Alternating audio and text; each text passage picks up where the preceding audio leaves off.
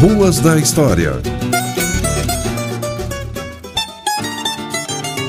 Uma escola municipal no bairro de Olarias preserva o nome do primeiro prefeito eleito de Ponta Grossa, Major Manuel Vicente Bittencourt.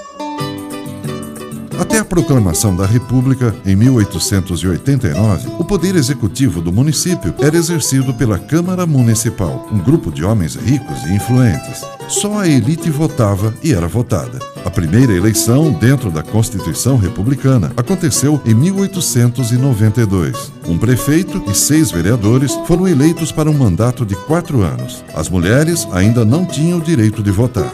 Manuel Vicente nasceu em Morretes, era um próspero comerciante em Ponta Grossa. Entre outros melhoramentos, durante sua gestão, estendeu a iluminação pública com lampiões de querosene pelas principais ruas da cidade. Seu governo foi marcado por fatos importantes de nossa história, como a chegada de imigrantes atraídos pela oferta de terrenos gratuitos em Uvaranas e Colônia Dona Luísa. Para cá vieram russos alemães que abandonaram suas terras ameaçados por fazendeiros gananciosos e jagunços armados.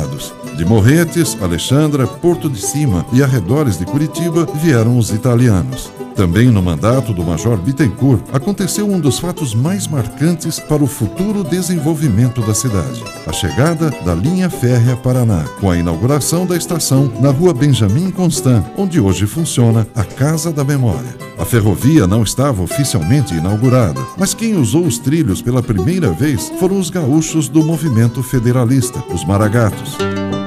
No dia 2 de março de 1894, a população foi para a estação para receber os revolucionários comandados por Gumercindo Saraiva.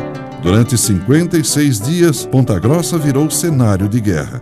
Com a aproximação das tropas fiéis a Floriano Peixoto, os federalistas desistem de seu intento de tomar o poder e batem em retirada para o Rio Grande do Sul.